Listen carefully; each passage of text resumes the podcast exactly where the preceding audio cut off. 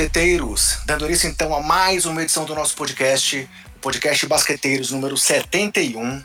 Mais uma vez estou aqui, eu, André Rocha, é, sem a presença do nosso amigo Gustavo Angelés, mas vou falar sobre isso um pouco mais pra frente. E aí, galera, após a gente falar sobre o racismo, os protestos e a volta da NBA, com o Marconi, que já é aqui colaborador do próprio podcast, e com o Caleb Pérez, é, a gente mais uma vez vai, vai tratar sobre um assunto que não é a atualidade aqui da NBA. No final do programa a gente vai falar alguma coisa sobre algumas notícias, né? Mas desde que a gente anunciou as questões da volta, a gente não teve muita coisa ainda para acrescentar. Então a gente decidiu antecipar um assunto que normalmente seria a pauta lá da off-season, mas que nesse ano, como vai ser tudo extremamente corrido na NBA, né? Mesmo se der tudo certo, vai ser tudo corrido aí na off-season e começo da próxima temporada, a gente vai antecipar o assunto do draft.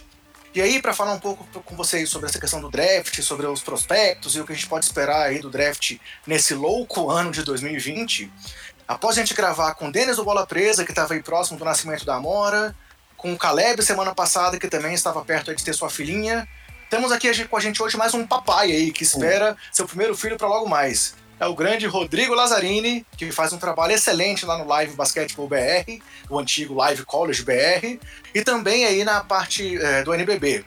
E ele vai falar com a gente sobre o draft. Eu queria que você se apresentasse pra galera aí, Rodrigo. Bem-vindo aqui aos Basqueteiros, cara. Valeu, André. Obrigado pelo convite. É, fiquei devendo, né? Quando eu fui para Brasília aí, quando a gente foi fazer o dia day da equipe, a gente ia gravar, mas a gente acabou se desencontrando, então peço desculpas aqui publicamente para todo mundo, mas agora estamos de volta e conseguimos um horário nessa quarentena maluca, né? Como você falou, a gente, eu trabalho na, no NBB, né, na parte de assessoria, faço parte de conteúdo também, e no Live Pesco ali, eu encabeço junto com o Leonardo Sasso, a, tudo que a gente faz, né? A gente faz podcast, a gente faz texto, a gente faz vídeo para o YouTube. É, a gente tava com uma gama bem voltada para o college, né? Eu sou fissurado, tive a verdade de, de, morar nos Estados Unidos, então acompanhar de college, college bem de perto. E, e aí quando a gente chegou, a gente, eu conversei com o Sassi ele falou, meu, vamos começar a expandir, né? Porque a gente, obviamente que essa, o pessoal sempre falava, ah, mas como que você acha que você vê esse jogador em tal time da NBA, tal time da, né, da, da, Europa, como que pode ser isso? Como a gente acompanha, então resolvemos abrir o guarda-chuva, né, André? Legal, legal.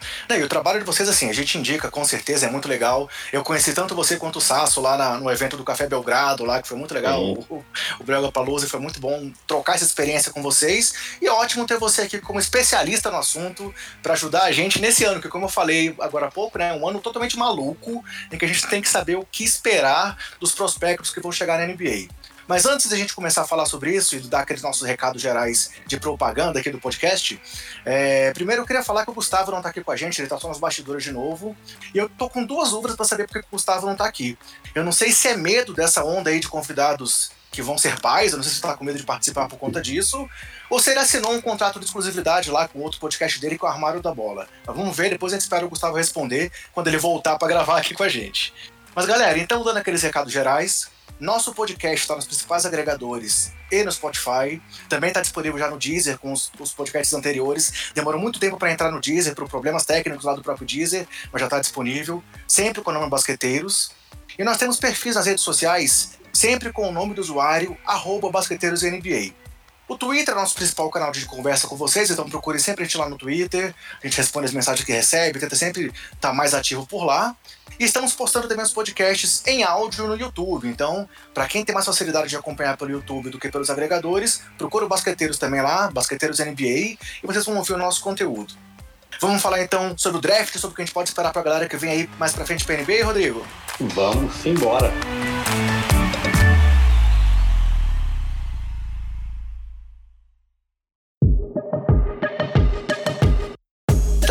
Que interessa, falar sobre como será tudo que envolve o draft nesse ano louco de 2020. Para isso, eu trouxe aqui algumas perguntas que eu vou fazer para o Rodrigo e a gente vai discutindo, vai trabalhando os assuntos aqui para tentar trazer uma, uma possibilidade de conteúdo para você que ouve o Basqueteiros e que quer saber como é que seu time vai se virar nesse draft, onde a gente mesmo estava conversando aqui antes da gravação. É difícil acompanhar os prospectos, é difícil saber pô, qual cara que eu quero ver no meu time.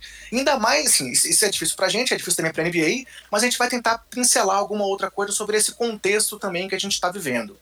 E aí a gente sabe, Rodrigo, que a principal porta de entrada para a NBA sempre foi o college, mas esse ano houve essa interrupção aí por conta da pandemia, né? Estávamos ali às portas do March Madness e de repente tudo parou.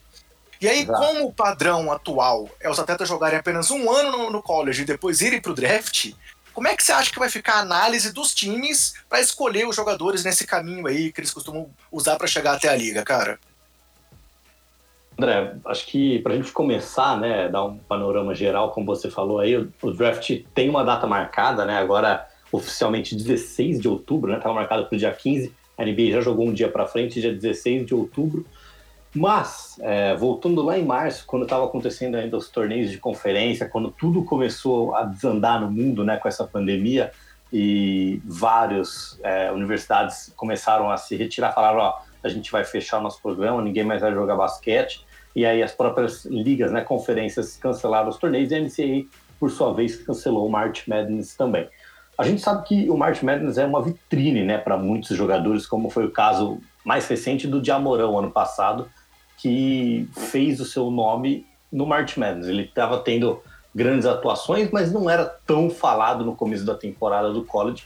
E a gente viu né, uma explosão dele no March Madness, sendo recrutado pelo Memphis na segunda posição. Agora, André, o que a gente pode, pode falar aqui desse draft, como você me perguntou, é, os jogadores vão ser, sim, muito prejudicados com a não, não, né, a não realização do March Madness e outra, os training camps que eles fazem com as equipes. Né? A gente lembra que nesse período pré-draft, os jogadores que estão inscritos no, no draft vão até as cidades, vão até as facilidades dos dos times da NBA e treinam com, com os scouts, treinam com pessoas ligadas à equipe para saber, né, tipo, ah, esse cara tem encaixe com o time, esse cara não tem. E agora tá sendo tudo por Zoom, tá sendo tudo online, então... Mesmo o draft como... combine não vai ter esse ano, né? Exatamente, não vai, a gente não sabe de combine, a gente não sabe se o draft vai ser online, não vai ter Summer League, então assim, tá tudo meio que nebuloso pra gente entender. Então, é, respondendo essa sua pergunta, é, os jogadores do, do college vão ser muito prejudicados e é uma classe que abre um leque para o basquete europeu, basquete sul-americano aqui também. Então é muito interessante a gente ficar de olho nesses prospectos internacionais. E, e só para aproveitar também, trazendo já essa sua bagagem sobre como é que funciona mesmo o processo, dá uma pincelada pra gente como, como são as regras, que critérios que tem que ter pro cara se inscrever pro draft, como é que é a questão da seleção. Dá uma explicação pra gente aí, pro pessoal que não, não tá muito por dentro de como é que funciona. Bom, o draft nada mais é né, do que, como você falou, uma seleção de calouros que vão entrar na NBA Antigamente, ali em 2005, a NBA colocou uma regra que você, o jogador que saísse do high school, tem que ficar pelo menos um ano jogando fora, né? Assim, jogando no college, jogando internacionalmente, antes de entrar na NBA. Porque limitaram a idade mínima, né? De, de ao invés de 17 anos, para 18 anos completos no, no, no draft. O que jogadores, né? A gente lembra LeBron, Kobe, Kevin Garnett, são, são jogadores que saíram direto do high school para a NBA. O, como esse, esse novo processo, os jogadores estavam ficando, é, eles faziam a ponte, saíam do high school, ficavam apenas um ano no college e aí depois eles já iam para a NBA. Outros jogadores preferiam a vertente né, de jogar um basquete na Europa, jogar um basquete na Austrália, onde é, eles visavam a questão do dinheiro também, né? Muitos, a gente sabe que muitos jogadores saem da periferia norte-americana e fazem esse caminho de vou jogar na Austrália, vou jogar na China, para depois voltar para a NBA com contratos milionários. Então, é mais ou menos esse o esquema que, que acontece, André. E nessa classe mesmo temos exemplo, um exemplo claríssimo disso, né? Que é o Lamelo Ball que tá jogando na Austrália e tá cotado para estar tá lá na frente, né? Assim, a gente vai falar mais especificamente do nome depois, mas essa onda de ida para Europa, ida para Austrália, eu acho que isso tá se tornando cada vez mais frequente, né? Cada vez mais frequente. A gente lembra de grandes nomes que passaram é, pelo, pelo basquete do high school, que eram nomes bem fortes depois saíram para jogar na China, saíram para jogar na Austrália e retornaram é, para o draft da NBA e tiveram é, sucesso na NBA. Só que, como você falou, essa inversão traz jogadores, é, às vezes o cara se machuca, às vezes é, a, bagagem de um jogo internacional é diferente, né? A gente tem o, caso, como você falou do Lamelo Ball, que, que é um caso à parte nesse draft, por conta de, de toda a sua habilidade, é um cara espetacular, mas eu vejo outro jogador que saindo na primeira rodada do draft, que é o RJ Hampton, que ele foi muito, teve um hype gigantesco durante toda a sua, a sua carreira no high school, e ele sempre falou, eu não vou jogar no college, eu vou jogar na Austrália, e vou de lá vir direto para o draft. Então foi, são jogadores que colocam na cabeça assim, eu quero ganhar dinheiro. Então eles sabem do potencial que eles conseguem ganhar dinheiro e aí eles já saem direto, nem perdem o tempo deles no college. Sobre essa, essa questão, eu estava lendo uma notícia hoje é, do irmão mais novo do Antetokounmpo, né? O Alex Antetokounmpo também Isso. fez essa opção, né? Não, não se inscreveu para o college e está indo, tá, parece que para Espanha, não está definido ainda para onde, Múrcia. mas ele está indo para Europa. Múrcia, é isso, isso. mesmo, né? E assim, só aproveitando, já que a gente tocou nesse assunto, você sabe alguma coisa sobre o, sobre o, sobre o Alex, cara? O Gianni já disse que ele é o melhor da família e tal. Você acha que ele é. promete ir pro draft do ano que vem realmente ser um dos principais nomes, não? Posso dar uma dica para você, André? Um spoiler já, hein? Pode falar. Live Basketball no YouTube, já tem vídeo sobre Alex Antetokounmpo, já gravei. Já Opa, tá lá perfeito. no canal. Legal. Mas assim, tirando a brincadeira essa parte aqui do, do Merchan, assim, é um cara que é o melhor da família Antetokounmpo, como o Lamelo é o melhor ball da família também. O Alex é muito bem defensivamente, ele vai muito bem. A gente sabe que jogadores na, nessa idade deles tá, tá, se desenvolvendo muito ainda. É um cara que tá crescendo, tá ganhando força física. Se a gente comparar ele com o Giannis, né, com 18 anos, o, o, o Alex dá um baile no Giannis em termos de porte físico. O que eu gosto muito do jogo dele é como ele se posiciona para pegar rebote. Né? Ele fala muito dessa mentalidade do Dennis Rodman, de como ele estuda o jogo também, de posicionamento defensivo. Então, para um jogador de 17, 18 anos que tem essa mentalidade de defender, é muito mais fácil você polir o cara ofensivamente, né, com arremessos, infiltrações. Você pode manusear como vai ser a maneira de jogo desse cara. Então, ele, só dele já ter essa parte defensiva já é um passo gigantesco. Então, Alex Antetokounmpo está indo para o Múrcia, né, e deve com certeza estar tá no draft de 2021. Beleza. E, e, essa outra novidade, cara? Essa questão agora dos jogadores estarem saindo, é, também pulando do college e indo pra D-League, para depois tentar usar a D-League como porta para NBA. O que, que você pode falar disso? Você acha que isso tem uma coisa que deve, deve se consolidar? Você acha que, que o college, assim, que a, que a NCAA vai fazer alguma coisa para evitar que isso aconteça? Porque isso, isso vai, sim, se isso se tornar realmente uma onda é, que todos passem a adotar, para basquete internacional, ou mesmo pular para ir para a D-League, vai ser um crescimento do basquete universitário, né, cara? Então, André, a gente acho que nessa semana a, a gente vinha falando, né, quando o Jalen Green falou ali que ia para a D-League, que foi um, um, impacto gigantesco, que ele é um dos principais nomes da próxima classe também do draft, foi um, um impacto bem grande. Mas essa, essa semana, né, a gente está gravando aqui na terça-feira, 23 de junho, nessa semana o Cade Cunningham, que também deve ser top 3 do próximo draft, deu um tapa na cara da D-League, né? Só contando um pouco da história dele, ele estava de acordo, né, já tinha assinado os papéis para jogar em Oklahoma State na próxima temporada. O que aconteceu? Oklahoma State sofreu uma sanção da NCAA e foi vai ser banida, né, da, da pós-temporada pós da próxima temporada. Então, o Oklahoma State não poderá jogar o March Madness em 2021. Todo mundo especulou então que Cade Cunningham, né, um dos melhores jogadores da próxima classe, sairia de Oklahoma State, jogaria na D-League, ou iria para Kentucky, Duke, que ele tinha uma porta de, de todas as universidades abertas. E ele falou, não, eu vou ficar aqui em Oklahoma State, eu, eu vou ficar, você né, leal ao meu treinador aqui, você leal aos meus companheiros. Então isso acho que é, essa semana a gente teve uma amostra de, opa, a D-League não é tudo isso, né? Porque vale lembrar que ah, esse time que foi montado aí de calouros na, na D-League não vai disputar a D-League inteira, né? Vão ser showcase, vão ser 14, 15 jogos que eles vão jogar contra times da D-League, mas eles não vão fazer parte do calendário oficial da competição. É só por desenvolvimento deles e também tem a questão financeira Isso. que você levantou lá atrás, né? Assim, eles já passam a receber alguma coisa, algo que é proibido no college. Mas então, você acha que esse movimento não vai ser tão intenso quanto o da internacionaliza a internacionalização, então?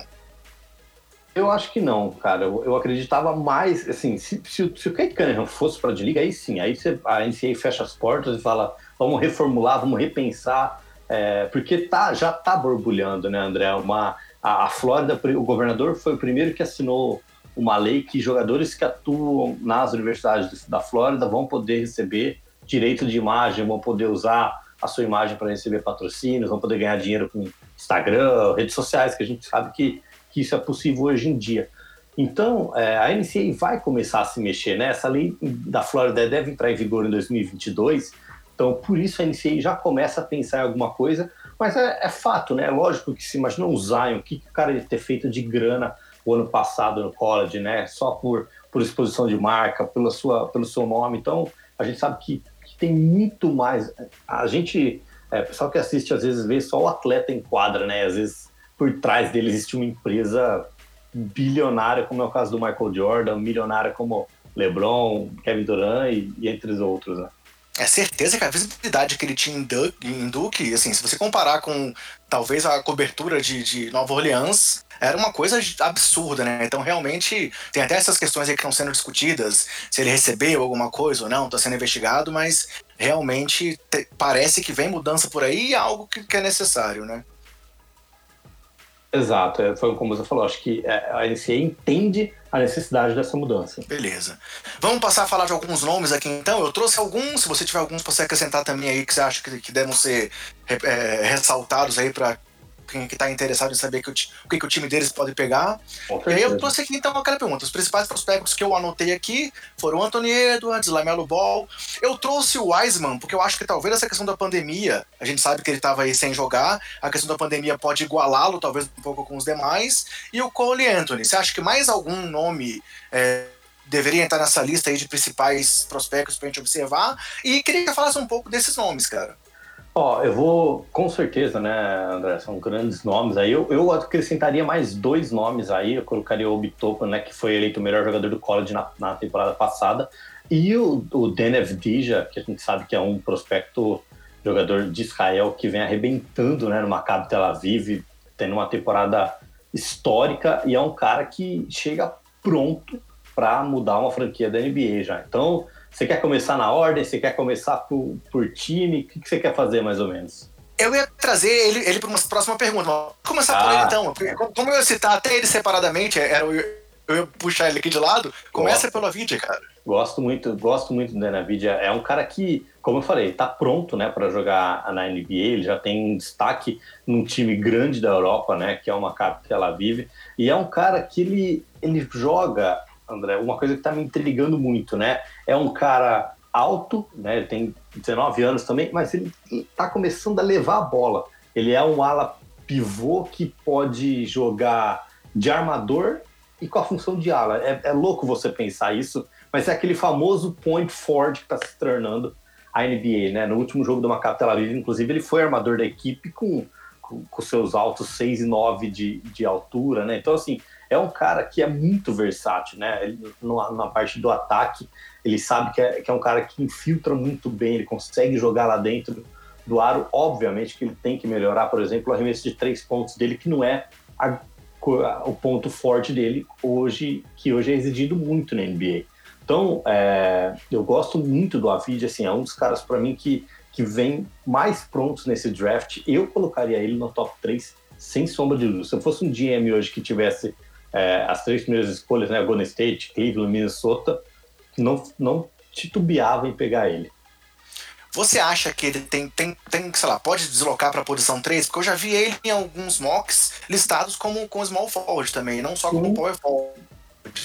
Você Sim. acha que cabe jogar ele de 3 também? Com certeza, cara, com certeza. Inclusive, é, eu, tenho, eu não sei quando a gente vai colocar esse podcast no ar, mas na quinta-feira, né, ele joga no dia 25, é, é um, até um jogo para a gente ficar de olho, porque ele, como eu falei, no último jogo do Campeonato Israelense que voltou agora, é, ele foi armador da equipe. Então, assim, o ball handling dele é incrível, né? Um cara que consegue ter o domínio da bola fácil, mesmo tendo essa altura dele. E aí foi o que eu falei, né? Esse, esse lado um pouco de, de arremesso dele é o que precisa melhorar. Um cara que consegue é, marcar várias posições, isso é fato pela altura dele, mas ele não tem esse, esse lado arremessador que a NBA pede tanto. Beleza. E aí, agora qual, qual o próximo da sua lista, então? Próximo, a gente pode não, na ordem. Você falou de Anthony Edwards. Anthony eu Edwards, gosto, de, Anthony Edwards, é, isso. gosto de Anthony Edwards também, que foi um nome muito citado durante todo o, o college, né? Um jogador que foi para a Universidade de Georgia. A gente lembra que grandes jogadores, né? Quando não vão para Duke, Kentucky, assim, a gente gosta de assistir jogos específicos, como foi o caso de Trey Young em Oklahoma, que, que sempre tinha uma, uma repercussão gigantesca. O Edwards teve média de quase 20 pontos por jogo é, nessa temporada da NCAA, então é um scorer nato. O, o atleticismo dele chama muita atenção, né, André? É um cara que, que consegue criar muito também, mas uma coisa que chama muita atenção, a gente tá, eu estava até assistindo uns vídeos para fazer um scout melhor dele, é a questão também de eficiência em criar o seu próprio arremesso. Ele não, ele tem dificuldade em criar o próprio arremesso. E naquela questão de catch and shoot, não é um cara também muito eficiente nas bolas de, de três pontos. Se eu puder comparar ele é, com um jogador da NBA, que o pessoal sempre gosta né, de comparações, assim, eu colocaria ele com um prospecto de início de carreira de Vitor Oladipo. Se o pessoal lembrar do Oladipo, logo que saiu de Indiana, é, chegando na NBA, o, o Edwards tem mais corpo, né? Já é um cara mais forte, então eu acho que assim, ele corre a quadra muito bem, a transição dele é muito forte. Então, assim, é um cara que, que não vai titubear em, em, se tiver um Jason Taylor na frente dele, vai subir para enterrada, sabe? É um cara que, que é muito nessa, nessa questão de força física, de atacar o ar. Então, é, é o Edwards é um cara muito bom passador também. Então, assim, a gente vê várias, vários pontos positivos nele que tem essa, esse aspecto que, que o coloca como um dos principais prospectos no próximo draft. E o Lamelo, é tudo isso que o pai dele fala mesmo? Lamelo é tudo isso e muito mais, né? Eu sou, o pessoal brinca que eu sou que eu sou hate do, do Zion, né? Tudo.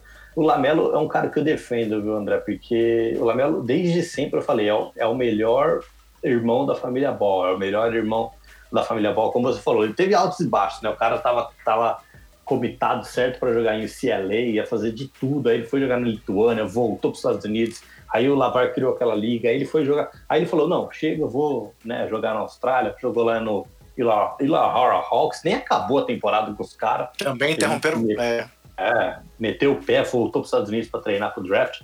Mas assim, é, são, é um jogador que eu vou te falar. Eu, eu fui uma vez. É, que eu até, até comentei assim, o Lonzo foi o melhor, é o melhor passador do draft de 2017 o Lamelo é o melhor passador do draft de 2020, sem sombra de dúvidas, né? Um cara que é aquele playmaker, né? Um cara que vai dar passe de Harlem Globetrotters, né? Por trás das costas, passe sem olhar, é, e tem um arremesso muito bom, né? O arremesso dele tá melhorando cada vez mais e é um cara completo, né? Óbvio que se a gente pegar as estatísticas dele dessa última jogo é, na, na NBL, na Lituânia, são números muito expressivos, né? Com média de 17 pontos, 7 rebotes, 6 assistências, um cara completo.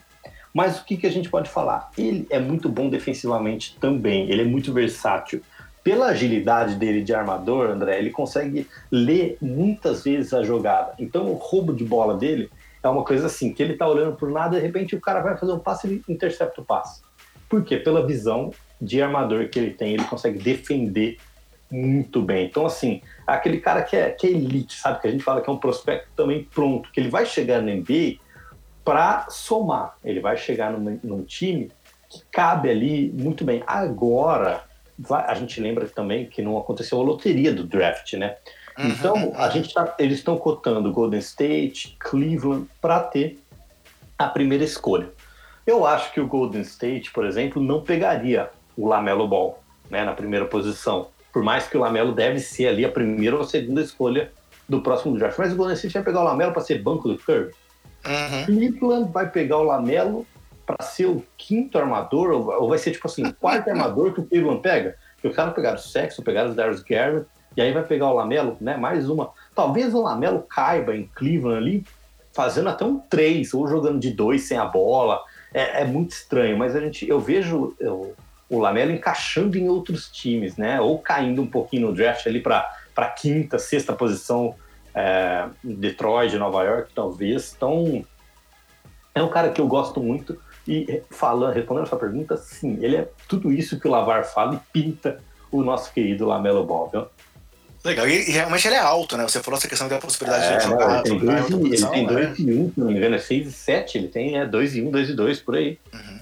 E aí, James Wiseman, pode ser que, que, ele seja talvez o nome mais favorecido dos nomes americanos desse draft por conta dessa interrupção e da falta de espaço para os outros mostrarem o serviço para os times, cara? Então, o James Wiseman, né, desde, quando, quando começou a temporada, a gente cravava, né? A gente sempre falou, fizemos vários mock drafts no, no Live Basketball e a gente colocava o James Wiseman como o principal nome dessa classe. Era, era o showman de Memphis, todo mundo parava para assistir ele. Ele, é, em três jogos né, jogados no, no basquete universitário, média de duplo-duplo, né? 20 pontos, 10 rebotes. Então é aquele cara que também é um cara maciço que vai ter a sua presença dentro de quadra reconhecida. Ele é muito atlético também, né? Um cara eu vou falar assim, é, comparação bizarra. É um David Robinson no começo de carreira. É um, é um Rashid Wallace, para quem lembra, no Detroit. assim. Então é um cara que, que ele vai muito perturbar o cara quando ele estiver atacando.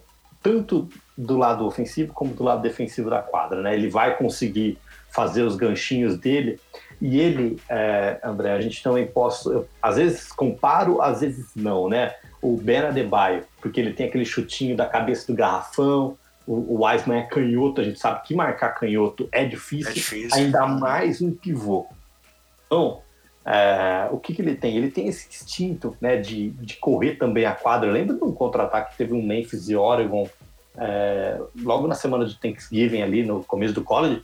Ele puxando contra-ataque, assim, de passar pro, pro lateral e correr no meio da quadra, chegar no trailer e enterrar na cabeça dos caras, sabe? Então, assim, é um cara que é muito diferenciado e a parte defensiva do Eisman chama muita atenção também, né? Média de três tocos por jogo, desde quando ele estava no high school, era assim, média de sete tocos. É um absurdo o posicionamento do Eisman na defesa, tanto nessa, nessa questão de shot, blocking, como rebote. É, a gente sabe que, que é um principal fator que a gente fala, como analisar um cara defensivamente. Ele é bom para dar toco, ele é bom para pegar rebote, ele é bom para roubar a bola. E o Wiseman encaixa em tudo, todos isso, né? É um cara que protege muito bem o aro. Ele consegue ler também o pé do pivô, né? Isso quando o pivô consegue identificar o que o adversário vai fazer lendo os pés, isso é muito é, é um QI de basquete acima da média. Agora, tem esse lado também, André, do Wiseman não ter jogado tantos jogos, né? Ter se envolvido em polêmica com a NCAA, com o Penny Hardaway, uhum. com a Universidade de Memphis. Acho que ele pode ser um pouco prejudicado. Mas, obviamente, a gente sabe que ele vai estar no top 5, né? E aí volta naquele assunto que, de times que a gente não teve o, a nossa querida loteria ainda. Caberia em Cleveland, caberia junto com, com Kevin Love, com o Andrew Drummond também, que está lá, né? Legal. Bem, eu tinha, eu tinha trazido aqui o Cole Anthony, mas você falou do Obi Toppin. Vamos falar do Toppin primeiro? Sim, o Toppin, como, como eu falei, né? Foi um cara que venceu o prêmio de melhor jogador do college. Ele também. Ele era um caso, o Toppin, de, de um Jamoran, por exemplo. Se jogasse, né, Dayton iria com certeza para o March Madness depois de 20 anos quase, e o Obi Toppin ia mostrar para toda a nação, porque Dayton era uma universidade que jogava todos os dias na ESPN americana, como Duke Kentucky é, faz, né? Um jogador que teve 20 pontos de média, 7,5 rebotes, chutando 40% nas bolas de 3 pontos. O Obitup já é um jogador mais experiente, né? Já tem 22 anos. Então, assim, o que, que a gente pode... Quando a gente define o, o ele é um cara que ele é atleta, né? Aquele cara que vai comandar o jogo. Ele pode jogar tanto num, num stretch fora ali, ele consegue abrir e espaçar muito bem a quadra. É um cara que sabe jogar no pick and roll. Então, ele, por, pelo tamanho dele, André, o cara tem 6 e 9, né? A gente tá falando aqui 2 metros 4, 2 metros 5.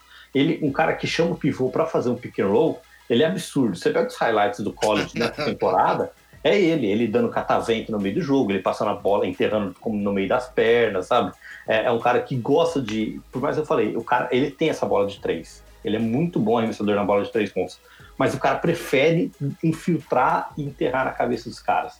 Então, assim, ele é um cara completo, entendeu? Eu falo que o Kobe Toppin também é um, é um jogador que chega para agregar muito numa franquia ou até ser é, você modificar o plano de jogo de algumas equipes que não estão tão bem aí no, no mercado da NBA, o cara que demora, o time que demora para chegar nos playoffs. Então, é, Obitop é um cara que tem essa habilidade absurda de jogo do perímetro, consegue driblar, consegue arremessar e tem essa a vantagem da altura, né? Então, obviamente também que tem a questão de, de defesa, né? Ele é um cara que, como eu falei, gosta de jogar com pick and roll, ele defende pick and roll muito bem.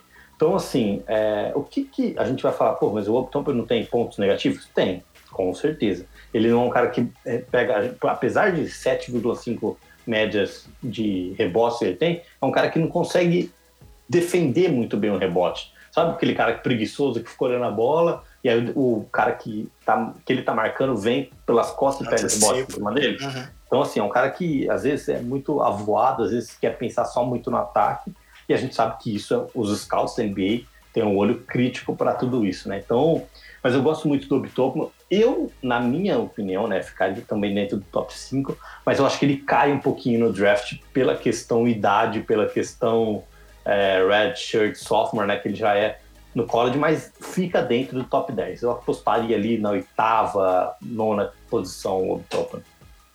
Bem, eu tenho trazido o Anthony mais pelo, pelo aspecto que ele trazia lá no vamos, começo. Né? Realmente ele, ele, foi caindo, ele foi caindo um pouco aí nos, nos mocks e tal, mas eu trouxe ele como um dos nomes que me interessam. O que, é que você acha dele? Ah, não, então, é um cara que também, desde quando chegou no college, foi muito especulado, né? O Anthony, a gente lembra, armador que jogou em North Carolina nessa temporada. Infelizmente, ele perdeu muitos jogos da temporada por conta de lesão, foram, se não me engano, 12 ou 15 jogos.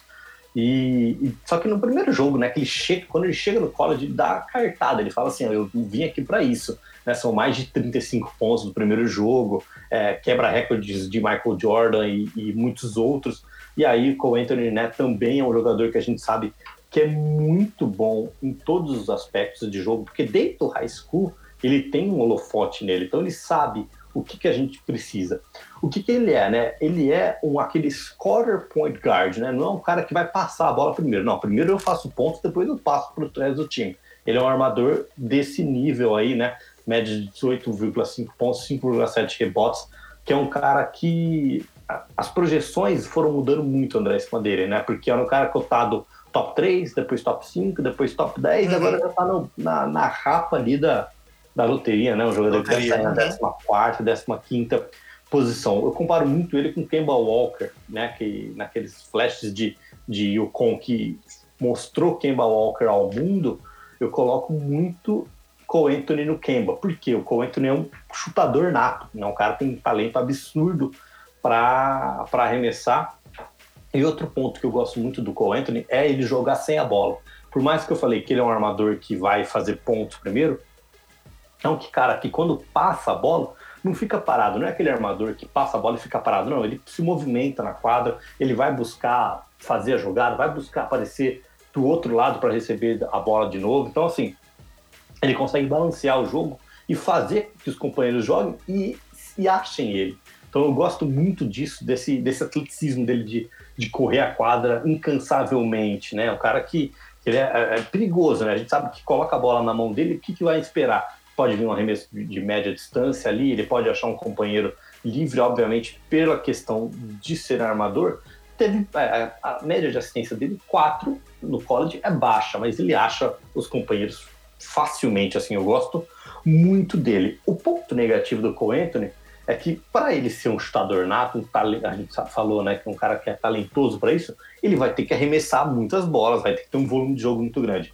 E a seleção de arremesso do Cole Anthony não é boa. Né? Ele força muito arremesso, força aqueles arremessos contestados. Sabe aquelas bolas que ele recebe na zona morta? Tem três caras uhum. em cima dele e fala assim: ah, eu vou, eu vou arremessar mesmo assim. Então, é, em vez dele, dele pegar, parar e pensar, olhar, porra, eu vou passar a bola aqui, eu vou ter um companheiro livre aqui, não, ele quer arremessar. Então, acho que isso é uma coisa que o, que o Cole Anthony precisa melhorar muito. Beleza, minha lista tá satisfeita aqui. Algum nome que você queira trazer aí dos internacionais, ou algum outro aspecto que a gente não abordou ainda nessa conversa sobre esse, esse ano, que você queira trazer aí para os nossos ouvintes, cara? Tem, tem muitos rumores, né? De, por exemplo, o Golden State pode ter a primeira escolha, já fala muito de Tyrese Halliburton, que é um jogador é, um dos melhores defensores desse próximo draft, que, que pinta também é, como um grande nome, né, que jogou na Universidade de Iowa State. O Killian Hayes, que, que a gente não falou aí, mas deve também estar tá no top 5 do, do draft, né, que é um armador francês, um cara de, de 18 anos, muito novo também, que é um canhoto. Cara, se eu fosse definir o Killian Hayes, eu definiria ele como playmaker gigante, e um arremessador gigantesco, assim, um cara que consegue, 18 anos, consegue dominar o jogo. Lembra muito D'Angelo Russell quando chegou na NBA. Uhum, legal. Beleza, então por mim a gente fecha essa questão de 2020 e aí eu queria aproveitar também a sua presença para falar três perguntinhas para você sobre o draft do ano passado que você teve a honra de cobrir lá em loco, né? Então, assim, queria saber primeiro de você, como é que foi essa experiência para você de, de, cobrir o draft pela ESPN lá direto? Como é que foi? Como é que foi? Conta pra gente como é que foi essa experiência. Cara, foi, foi fantástica, né, André? Assim, eu tava, eu já tava meio que certo para ir para Nova York e aí foi uma coisa que, que casou muito bem e, e assim o trabalho de estar tá ali no dia a dia, né, de você conviver é, eu tive a oportunidade de conversar muito com o Didi. O Didi estava tava fazendo testes no Brooklyn Nets. Eu sabia, era muito engraçado isso, né? Porque eu sabia muitas coisas ali que às vezes eu não podia falar, né? Porque, porque não, não, é, é antiético isso, né? Às vezes, obviamente, o pessoal da ESPN sabia também, é, mas é uma coisa que a gente da imprensa não, não solta, não pode, pode falar, né? Eu hoje desde de sempre, assim, o Didi é meu amigo pessoal, então fui jantar com ele né, em Burger King. Foi engraçado, né? Que eu ligava pra ele e falava, Didi, vamos jantar onde hoje? Pô, vamos comer um, um BK aqui na esquina, então pegava o metrô que encontrava, era, era, era engraçado isso, né? Mas foi uma, uma cobertura assim, eu cheguei, na, eu cheguei em Nova York no domingo, sábado, domingo, uma semana antes do draft, né? E, e eu morei, como eu falei antes, né, eu morei nos Estados Unidos, morei no estado de Nova York, Nova York eu já tinha passeado, já, tinha, já conhecia, e aí eu falei, meu, vou tirar uns dias para descansar, ficar no hotel aqui, dar um, dar um rolê na, na cidade. Precisava comprar alguns equipamentos, né? Eu fui numa loja de eletrônico lá para comprar algumas coisas. E aí eu falei, meu, vou começar a gravar, produzir conteúdo, né? Então, eu, um, sozinho, né? É, é engraçado porque quando a gente sabe que uma cobertura é extensa, você vai pegar uma, uma, um Super Bowl, uma Copa do Mundo, obviamente que vai repórter, vai câmera, vai produtor, vai, vai uma equipe. E eu tava sozinho, né? Eu pus a mochila nas costas, tripé, microfone, câmera, parava no meio do. Eu, foi até engraçado que eu tive um, um caso no meio do. Eu tava na frente do, da, do Madison Square Garden, tava chovendo pra cacete. Aí tem aqueles puxadinhos na calçada, né? Porque eu, é tudo aberto em volta do, do Madison Square Garden. E aí eu abri o tripé, assim, a galera desviando. Meu, o que você tá fazendo aqui? Você liga uma câmera, puxa o microfone com um fio aqui, você quer falar? Então, é, Nova York é São Paulo, né? Piorado o trânsito, então é é, é, muito legal, mas foi essa, essa sensação, André, de estar tá lá, cara, foi muito legal, porque eu lembro que a hora que acabou o draft, que eu tava voltando pro hotel, eu, eu liguei, né, eu fiz uma chamada de, de vídeo, tava eu, o, Bulga, que tava na transmissão, e o Everaldo Marques também, e aí eu comecei a chorar, falei, pô, foi emocionante, né, assim, porque, é, de, eu não sei, eu falo assim, a gente começou a criar um perfil para falar de college, aí de repente eu me vi, eu me vejo no, no meio do Zion, assim, tipo, o Zion mandando um salve pro Brasil e eu filmando pro, pro Twitter, sabe? Foi uma coisa absurda, assim. Teve outro, outro caso muito interessante que na entrevista do Didi, como eu tava com a credencial de imprensa, né, da, da, da ESPN, que era detentora de direitos da, do draft, eu tive, tive livre acesso a todas as áreas ali. E aí, quando o Didi foi selecionado, eu tô sentado do lado do agente dele, né? Então tá a mãe do Didi, o Didi, o agente e eu. E aí, obviamente, que quando você tá lá, não tem o suspense, porque a câmera da SPN tá focada no cara. Os caras já sabem que é a quando, quando, o cara é anunciado, tem que, ter, tem que ter imagem. Então eu tava sentado assim, e aí eu vi uma movimentação de câmera. Aí eu falei, cara, e o Rui o não foi o Rui Hashimura, não lembro quem que tinha sido assim, a 33 ª a 34 ele tava sentado na nossa frente. Os caras filmando o tempo todo ali, Aí o cara levantou, pá, aí o, o, produtor da SPN falando assim num ponto, aí filmaram o dia Eu falei, putz, é agora. É, tanto, tanto é que tem uma imagem que eu já tô com o celular filmando ele assim. E, e aí, a hora que ele abraça a mãe dele, dá um, a mão pra gente, ele vem me cumprimentar e fala: Não, desce aí, depois você me cumprimenta. E aí ele começa a descer a escada para ir pro palco, e o agente dele tenta ir atrás, a mãe dele tenta ir atrás e eu vou atrás. os dois são barrados, porque não tinham credenciais. Aí eu passei. A hora que eu passei, o Didi dá a volta no palco, eu encontro ele do lado do outro, do lado oposto, né? E aí tinha, aí ele tem que fazer todo um protocolo, da entrevista em rádio, da entrevista para televisão, é, tinha um negócio do Twitter de assinar um GIF, de tirar foto. E aí o Didi não falava inglês, né, na época. Aí foi, foi legal que, que o pessoal começou a falar com ele, ele olhava para mim e fazia assim, tipo, que, que tá falando? O que, que tá acontecendo? E aí eu ia traduzindo pro Didi, ele ia fazendo, e aí chegou na, na hora da coletiva de imprensa, né? Então ele foi passando por todas essas áreas até chegar naquela parte que, que ele senta na mesa, tem o microfone, o backdrop, e aí eu sentei do lado né, dos jornalistas aqui e o Didi na minha frente. E aí, quando começa a primeira pergunta, ele fala assim em voz alta para mim: o que, que ele falou? Aí eu pego e respondo em português para ele, tipo, ó, o cara perguntou isso, isso, isso. E aí o cara, aí foi responder em português na, na, na, coletiva de imprensa, né? Como se fosse, como se ele estivesse aqui. E aí o cara, tinha um, um, cara que tava organizando lá tudo isso da NBA falou, não, pera, para, para tudo. Aí parou a, coletiva de imprensa ele falou assim, você vai ser o tradutor dele? Eu falei, ah, posso ser. E aí o cara me dá um microfone, tipo, oficial da transmissão da NBA e fala, então, pode traduzir. Aí o Didi começa a responder tudo em português, eu traduzo para o inglês para os jornalistas, e quando os caras fazem a pergunta, eu traduzo para português. Aí o Buga me mandou uma mensagem e falou assim: É você? Aí eu falei assim: Sou eu que estou traduzindo. Aí eu falei: Sou eu que estou traduzindo, cara. Então eu falo assim: são, são algumas coisinhas né, que ficam marcadas para. Vai ficar marcado para a história. Quando, quando eu falo que eu vou.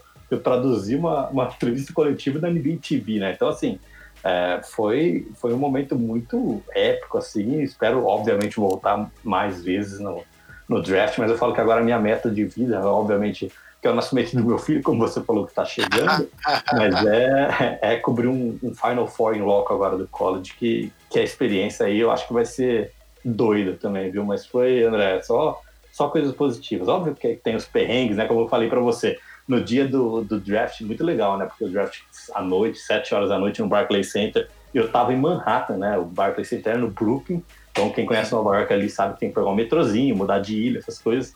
E eu lembro, cara, que eu acordei tão ansioso na quinta-feira que eu era assim, eu, eu liguei pra minha namorada 10 horas da manhã e falei, não, vou tomar banho já, vou ficar pronto, porque, porque eu tenho que sair daqui na hora do almoço, né? Eu almocei, era tipo uma hora da tarde e fui para fui pro Brooklyn, que aí a gente começa a fazer imagem de fora do ginásio, os torcedores chegando, entrevistas, eu fiz várias entrevistas de torcedores de Duke que estavam lá por conta do Zion.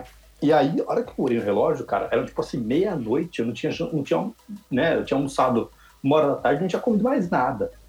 Então, assim, é da adrenalina de você estar tá. Você, quando eu cheguei, por isso que eu falei, quando eu cheguei no hotel, eu falei, meu, desmontei, né? Então, chorei pra cacete, fui comer. E aí é, passa um filme na cabeça, né? Que aí no dia seguinte, eu queria acordar 8 horas da manhã para comprar o jornal de, de Nova York, para repercutir a, a, escolha do RJ Bert, fazer um material para mandar para a ESPN. Então, assim, é, foi muito uma experiência fantástica. Legal. Você apontou tudo que eu ia perguntar depois, então. Então você acabou com a perguntar sobre o dia, experiência, emoção, você já falou. Só uma pergunta, então. Aquela Vamos sua, lá. entre aspas, exclusiva com Zion, aquela conversa com ele ali, já tá no seu currículo também, não? Não, cara, ainda não. Mas, eu, mas eu acho que eu tenho que colocar, cara, porque eu, foi, foi interessante, porque eu quase apanhei de segurança. Porque, como eu falei para você, eu tinha acesso a muitas coisas ali. E quando o Zion foi escolhido, e logo depois o de Amoran, eles passam. É, é assim, né? Faz o caminho do palco a hora que o cara tá na ponta e dá a primeira entrevista ali pro, pro repórter da ESPN, ele continua, aí ele passa, ele senta na rádio ESPN, que está transmitindo também, só que aí já é a parte aqui atrás, que aí depois é NBA TV, tem todo, todo um protocolo. E a hora que o Jamoran é, tava na rádio, o Zion tinha acabado de fazer aquelas coisas que eu falei que o Didi fez, de Twitter, foto, uhum. não sei o quê, e o, e o RJ Bert tinha acabado de ser escolhido. Então o Zion tava esperando para cumprimentar o RJ Bert. E aí, na hora que eu olhei pro lado, que eu tava ali olhando, eu tava até fazendo um bumerangue do Diamorã, eu olhei pro lado e vi o Zion. Eu falei, caralho. Aí eu tirei o telefone do bolso e falei, Zion, né?